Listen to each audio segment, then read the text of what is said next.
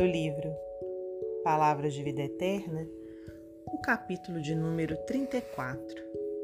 Prossigamos.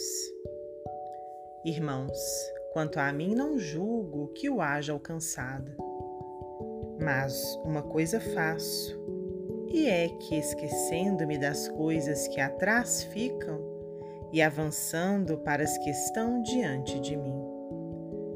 Paulo Epístola aos Filipenses, capítulo 3, versículo 13. Se te mobilizas na estrada a pretexto de amarguras acumuladas ou de ofensas recebidas, lembra-te de Paulo, o apóstolo intrépido, que, sobrecarregado de problemas, não se resignava a interromper o trabalho que o Mestre lhe conferira o amigo providencial da gentilidade não se entretinha a escutar os remorsos que trazia do seu tempo de adversário e perseguidor do Evangelho. Não lamentava os amigos descrentes da renovação de que fornecia testemunho.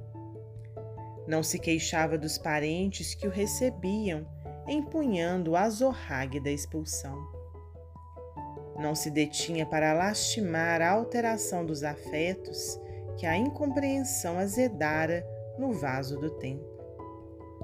Não cultivava a volúpia da solidão porque lhe faltasse a bênção do tálamo doméstico.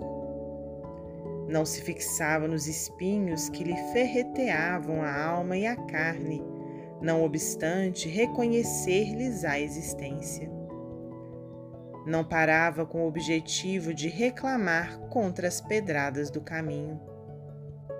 Não se consentia férias de choro inútil ante as arremetidas do mal. Não se demorava na rede dos elogios sobre o fascínio da ilusão. Não se cristalizava nos próprios impedimentos.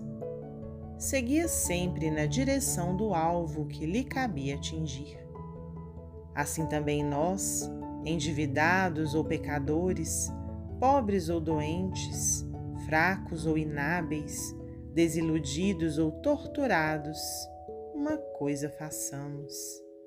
Acima de todos os tropeços e inibições, prossigamos sempre para diante, olvidando o mal e fazendo o bem.